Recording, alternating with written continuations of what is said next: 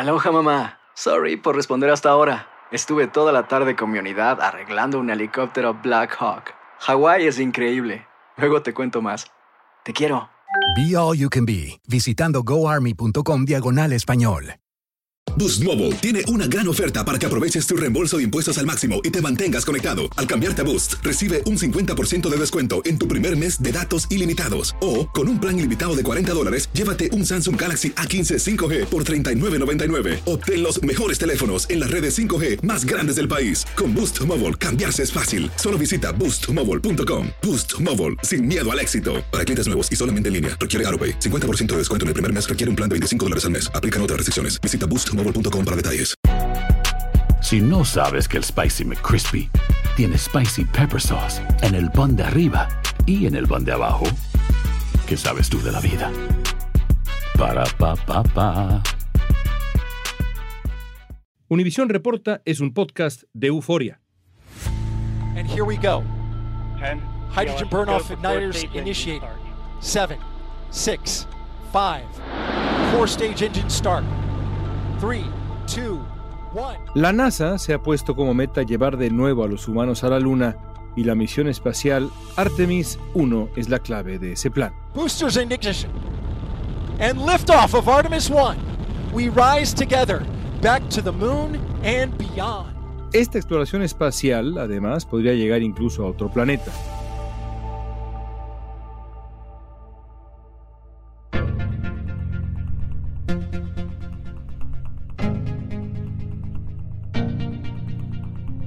Hoy vamos a platicar con el ingeniero de la NASA, Carlos García Galán, sobre por qué la Agencia Espacial retomó las misiones a la Luna, qué busca con esta exploración y si es posible que establezcan una colonia humana más allá de la Tierra. Hemos determinado que la Luna es el lugar perfecto para desarrollar nuevas cosas, probarlas y prepararnos para ir a Marte después. Hoy es jueves primero de diciembre, soy León Krause y esto es Univision Reporta.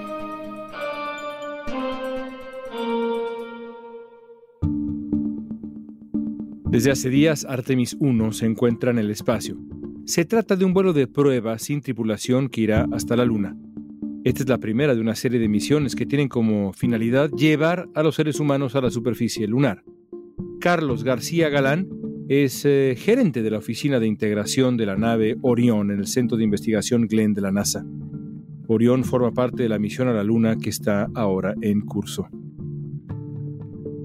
Carlos, quisiera comenzar esta conversación en eh, el origen del tema que nos convoca. ¿Cómo nació, cuándo nació la carrera espacial hacia la Luna?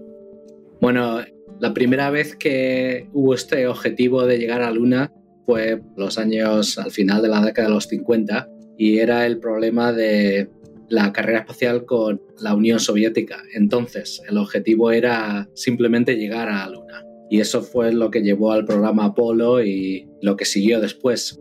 Una vez que ya empezó todo el programa espacial y esa carrera espacial como que se acabó cuando los Estados Unidos llegaron a la Luna, pues ya los objetivos eran diferentes. Cómo poder llegar al espacio haciéndolo más barato, más accesible, investigar la capacidad de humanos de vivir en el espacio, por eso se hizo la Estación Espacial Internacional. Y ahora estamos a punto de dar el siguiente paso, que es no solo llegar a la Luna, sino hacerlo sostenible, utilizar la Luna como una prueba para seguir en nuestra exploración humana del espacio y últimamente llegando a Marte. ¿Qué tan impresionante es tecnológicamente lo que consiguió el programa Apolo?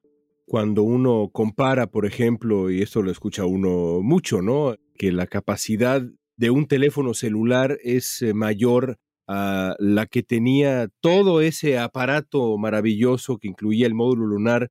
¿Eso es cierto? Es decir, ¿qué tan grande fue esa proeza tecnológica hace cinco, seis décadas?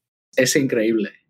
De hecho, nosotros todavía estamos mirando, no en cuestión tecnológica, pero en cómo hacer las cosas todavía miramos mucho de sus documentos para ver lo que hicieron ellos y pensar que en el momento que lo estaban haciendo ellos ni siquiera habíamos ido al espacio, no sabíamos nada. Jamás habíamos estado cerca de la Luna. Y en un periodo bastante corto, en relación a desarrollar un cohete nuevo, un sistema nuevo, todos los conocimientos de logística, de cómo llegar al lanzamiento, cómo llegar a la Luna, cómo mantener una misión, y con la tecnología que la estaban desarrollando según iban. No era que tenía una base grande tecnológica. De hecho, el, programa Apolo fue una revolución de la computación. Entonces te paras a pensar lo que pudieron conseguir en ese tiempo con todos esos obstáculos y es realmente increíble. Este es John F. Kennedy. We choose to go to the moon in this decade and do the other things, not because they are easy, but because they are hard. ¿A qué se dedicó la NASA una vez que concluyó el programa Apolo? A muchas cosas, pero díganos algunas. Una vez que concluyó el programa Apolo, la primera fue cómo podemos hacer esto que hemos hecho con el objetivo de llegar allí primero lo antes posible, cómo podemos hacerlo más sostenible, cómo podemos llegar al espacio y no tener que utilizar el 10% del presupuesto de, todo el país. ¿Cómo podemos hacerlo en una manera que podremos ir igual varias veces al año? Entonces en eso se enfocaron y eso fue lo que llevó a la construcción del trabajador espacial, que ya está retirado, pero era un modo de ir al espacio más fácilmente y fue el primer paso de lo que está ocurriendo ahora, que es lo mismo solo que con compañías comerciales para hacer cosas del turismo y cosas de esas. Entonces eso fue el primer paso que tomó la NASA después de lo que fue el programa Apolo. Uno se imagina que muchísimas cosas han cambiado desde aquella época, pero ¿cuáles son los avances o las áreas en donde la tecnología ha avanzado más sustancialmente en función de la exploración espacial? La propulsión, la capacidad de computación, digamos, a bordo. ¿Cuáles son esas áreas y cómo se han desarrollado esas áreas de entonces a la fecha? Yo creo que la más significativa es la revolución en cuestión de computación. No solo la capacidad de computar muy rápido, pero también haciéndolo con máquinas y con chips muy pequeños. Entonces eso te permite pues no tener el peso y todo lo que conlleva eso para llevar algo a la luna. Entonces eso es lo primero. Y además nos permite no solo lo que ponemos en la nave, sino también las simulaciones que hacemos, podemos hacer mucho más sin tener que hacer las pruebas reales. Podemos hacerlo con simulaciones en ordenadores y después, por supuesto, las capacidades que ponemos en la nave, porque podemos poner ordenadores que tienen, por ejemplo, la nave Orión, que es parte del programa Artemis, tiene como 200.000 veces más capacidad de computación que tenían las computadoras de Apolo. Entonces, eso ha sido revolucionario. La segunda cosa que pienso que ha sido una revolución bastante significativa de tecnología son en cuestión de materiales. Materiales que son igual de fuertes que otros, pero mucho más ligeros. Y después, otra cosa también que ha cambiado bastante es cómo podemos construir las naves y el proceso de producción. Por ejemplo, puedes construir cosas con una impresora, casi una impresora de 3D. Entonces ese tipo de revolución está facilitando pues el proceso de construir las naves mucho más rápido y bastante más barato. ¿La capacidad de propulsión ha avanzado sustancialmente? Ha avanzado en muchos aspectos y, por ejemplo, en el programa Artemis aparte de las naves que llevará la tripulación a la superficie de la Luna, vamos a tener una estación espacial en la órbita de la Luna y esa estación espacial tiene propulsión eléctrica, que es ionizar gases que hay en los tanques y aunque es de muy poco impulso, pero puede mantenerlo encendida durante días. Entonces la propulsión que consigue eso al final es bastante más alta que en un cohete normal. Entonces ha habido avances, pero yo creo que la tecnología y los métodos son más o menos parecidos a los que utilizábamos antes. Propulsión química. La NASA comenzó el proyecto del Sistema de Lanzamiento Espacial en 2011. Según la agencia, hablamos del cohete más potente del mundo y de la columna vertebral de su programa de exploración lunar humana. Regresar a todo esto no ha sido barato. Algunos expertos calculan estos esfuerzos en cerca de 23 mil millones de dólares. ¿Por qué decide la NASA retomar las misiones lunares en este momento? ¿Qué busca? Lo que buscamos es una nueva era de exploración espacial. Después de Apolo conseguimos llegar a la órbita cercana a la Tierra con bastante facilidad y después de construir la Estación Espacial Internacional, pues llevamos con eh, presencia humana en el espacio permanente décadas, en incrementos de seis meses. Ha habido astronautas que han estado ahí dos años en el espacio, pero en órbitas cercanas a la Tierra. La expectativa es probar todo la arquitectura de, de ese cohete porque son varias turbinas, cohetes sólidos y la cápsula. Es el primer paso para que el hombre regrese a la Luna después de 50 años. El siguiente paso, ya que tenemos la estación espacial construida, es el objetivo de llegar a Marte con una tripulación humana. Lo hemos hecho robóticamente y para ir a Marte tenemos que desarrollar tecnologías, tenemos que entender un poco más la ciencia y tenemos que también desarrollar los conceptos de cómo se hace la logística, cómo llegamos allí, cómo llevamos provisiones. Entonces hemos determinado que la Luna es el lugar perfecto para desarrollar nuevas cosas, probarlas y prepararnos para ir a Marte después. Voy a hacer una pregunta que le daría vergüenza a mis profesores de la primaria, ya no de la secundaria. ¿Por qué no nos pone en proporción la distancia entre la Tierra y la Luna y la Tierra y Marte? ¿Qué tanto más lejos está Marte? Pues mira, y te voy a dar un paso más. Por ejemplo, de aquí a la órbita baja de la Tierra, donde está la Estación Espacial Internacional, por ejemplo, hay unas 250 millas. Se tarda horas en ir y si quieres volver, tres horas más o menos en volver a la Tierra. Te voy a dar un dato más. En la órbita cercana a la Tierra vas como más o menos a 17.500 millas por hora. Eso es la velocidad que tienes que tener para llegar a esa órbita. 250 millas más o menos. Para llegar a la Luna son como 240.000 millas. Para llegar allí tardaremos como de 3 a 6 días, 10 días quizás, depende de la trayectoria que llegamos, y tienes que ir a una velocidad de como 24.700 millas por hora las comunicaciones pueden llegar a tardar hasta 20 minutos. Entonces, dices esa frase de Houston, tenemos un problema. 20 minutos más tarde llega Houston y 20 minutos más tarde de eso, 40 minutos más tarde, le podemos dar la respuesta si están en Marte. Entonces, eso como te da un poco de contexto a las distancias que hay aquí.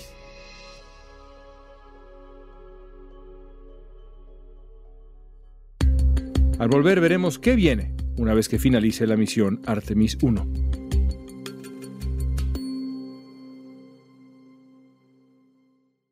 Boost Mobile tiene una gran oferta para que aproveches tu reembolso de impuestos al máximo y te mantengas conectado. Al cambiarte a Boost, recibe un 50% de descuento en tu primer mes de datos ilimitados. O, con un plan ilimitado de 40 dólares, llévate un Samsung Galaxy A15 5G por $39.99. Obtén los mejores teléfonos en las redes 5G más grandes del país. Con Boost Mobile, cambiarse es fácil. Solo visita boostmobile.com. Boost Mobile, sin miedo al éxito. Para clientes nuevos y solamente en línea, requiere AroPay. 50% de descuento en el primer mes requiere un plan de 25 dólares al mes. Aplican otras restricciones. Visita boostmobile para detalles.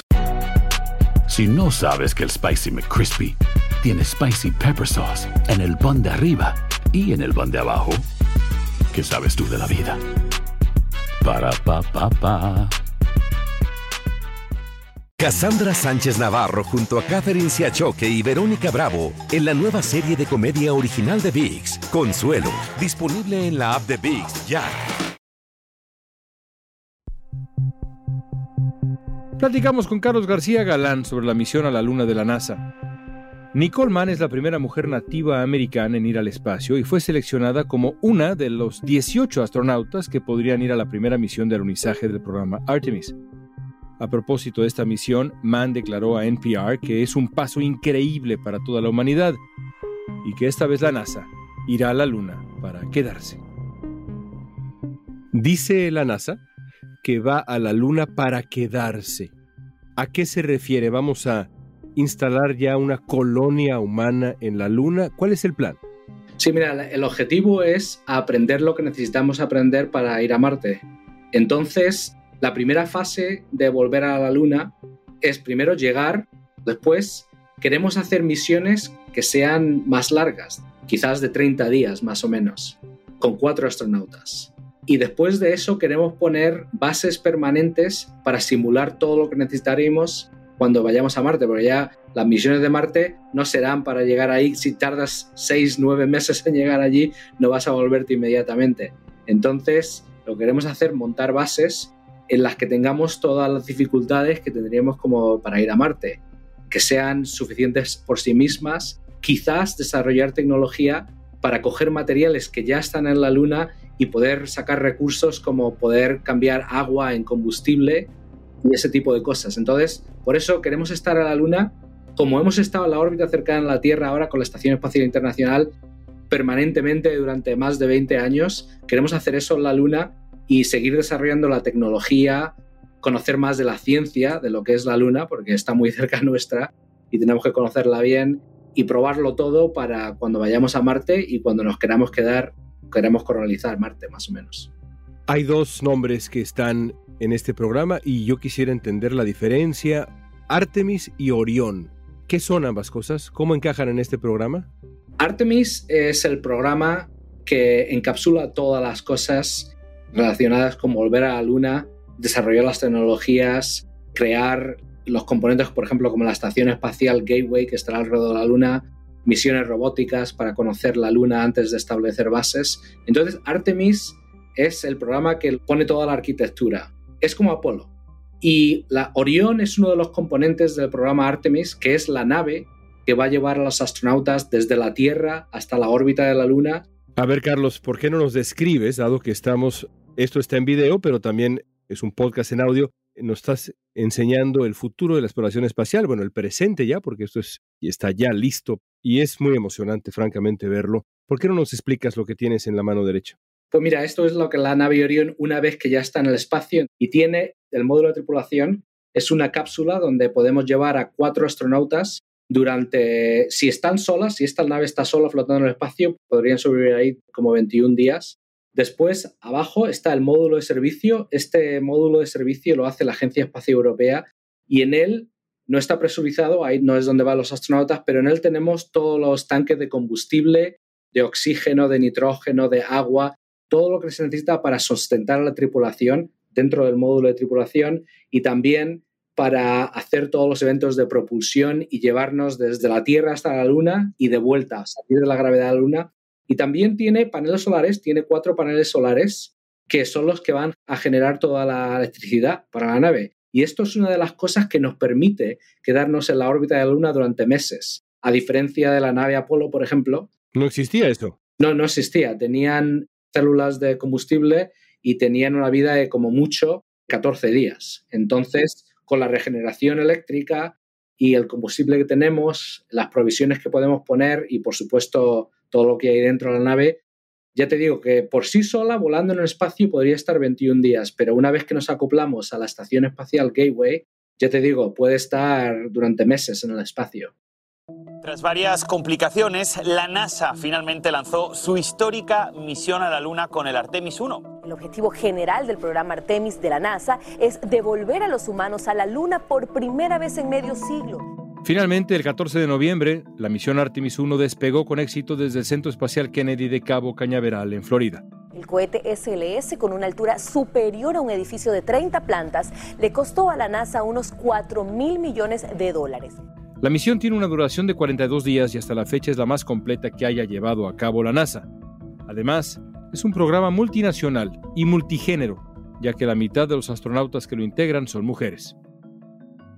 Esta primera misión, Artemis 1, es una prueba general del cohete nuevo, el SLS, la nave Orion con el módulo de servicio europeo, lo vamos a probar todo para asegurarnos de que está preparado para llevar la tripulación en la siguiente misión, que será Artemis 2. Esta misión no llevará tripulantes humanos, solo maniquíes. Entre los maniquíes estarán Elga y Sohar, dos figuras del tipo fantasma fabricadas con materiales que se asemejan a los tejidos blandos, órganos y huesos de una mujer. Vamos a circunventar la Luna para probar todos los sistemas que están relacionados con mantener la tripulación viva, como el sistema de oxígeno, la temperatura dentro de la cabina. Además, Orión llevará más de 54 kilos de recuerdos, entre juguetes, artículos de misiones pasadas, parches y hasta un peluche de Snoopy, que servirá como indicador de gravedad cero de la misión. Eh, realmente eso solo lo puedes probar con la tripulación dentro. Y después, una vez que hayamos probado esa, la tercera misión, Artemis 3, que será en el 2025, será la primera misión que lleve a la primera mujer, al primer hombre de color, cuatro astronautas, de ellos dos irán a la superficie lunar. Esa será la misión a la que volveremos a pisar la superficie lunar. Tengo 47 años de edad. Tendré 50 cuando ocurra eso. ¿Estaré vivo para ver el establecimiento de una base humana en la Luna? Sí, yo de hecho espero trabajar en parte de eso y yo tengo 48. Entonces, Yo creo que en esta década, la que estamos ahora, es donde vamos a volver a la superficie lunar y vamos a poner los primeros bloques de lo que es el sistema general de Artemis, con el cohete Orión, la estación espacial Gateway alrededor de la Luna y volveremos a hacer, haremos varias misiones a la Luna en esta década. Y en la siguiente década es en la que vamos a poner la siguiente fase de componentes como las bases lunares, los vehículos tripulados para moverse por la superficie lunar. Entonces yo creo que sí, que estaremos muy vivos cuando ocurra eso. Y espero que también veamos la primera misión tripulada a Marte. ¿Cuándo calculas que sean esas siguientes fronteras? Esas que de manera optimista, pero tú eres el experto, así que a lo mejor es perfectamente realista, dices que todavía nos tocarán, y ciertamente le tocarán a nuestros hijos, a nuestros nietos, ni se diga. ¿Cuál es esa frontera, la siguiente frontera, la frontera marciana? Yo creo que depende de cómo salgan las cosas en las primeras misiones de Artemis y la tecnología y los conocimientos que adquiramos cuando en la Luna. Yo creo que al final de la década de los años 30, del 2030, el final de esa década yo creo que ya estaremos construyendo los sistemas e intentaremos las primeras misiones a Marte. Es difícil decirlo exactamente porque tenemos que aprender mucho y hacer muchas misiones muy complejas a la Luna pero ahora mismo yo te diría que es eso, al final de los años 2030, esa década. Bueno, cerremos con eh, algo de ciencia ficción o de imaginación. Si estuviéramos hablando no en el 2022, sino en el 2122 e incluso más allá, con la imaginación que te da ser un gran experto. Después de Marte, ¿qué sigue? Una buena pregunta. Yo espero que el programa Artemis sea realmente una nueva era de exploración y de desarrollo tecnológico. Entonces espero que se acelere mucho más lo que es eh, el desarrollo de las tecnologías y lo que vamos a hacer, lo que van a hacer los humanos en el espacio. Entonces yo me imagino vuelo a otros planetas que sea como es hoy llegar a la órbita cercana a la Tierra, en la que incluso compañías comerciales están desarrollando sus propias naves y pueden llevar a turistas ahora mismo. Lo han hecho ya.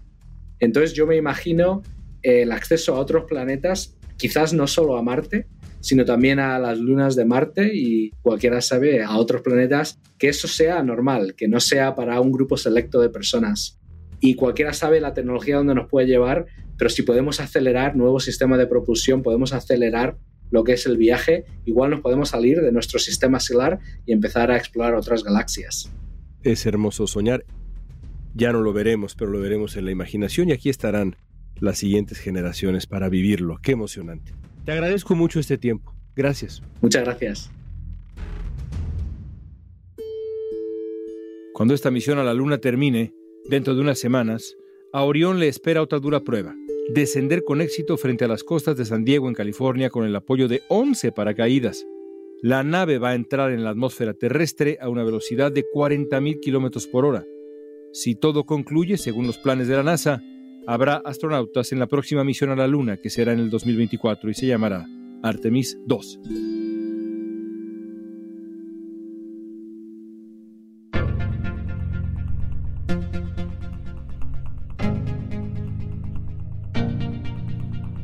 Esta pregunta es para ti. Si te lo ofrecieran, ¿serías astronauta hoy? Usa la etiqueta Univisión Reporta en redes sociales y danos tu opinión en Facebook, Instagram, Twitter o TikTok. Escuchaste Univisión Reporta.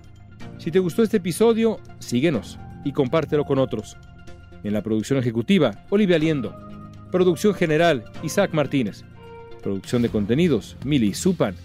Asistencia de producción, Natalia López y Jessica Tobar. Booking, Soía González. Música original de Carlos Jorge García, Luis Daniel González y Jorge González. Yo soy León Krause. Gracias por escuchar Univisión Reporta.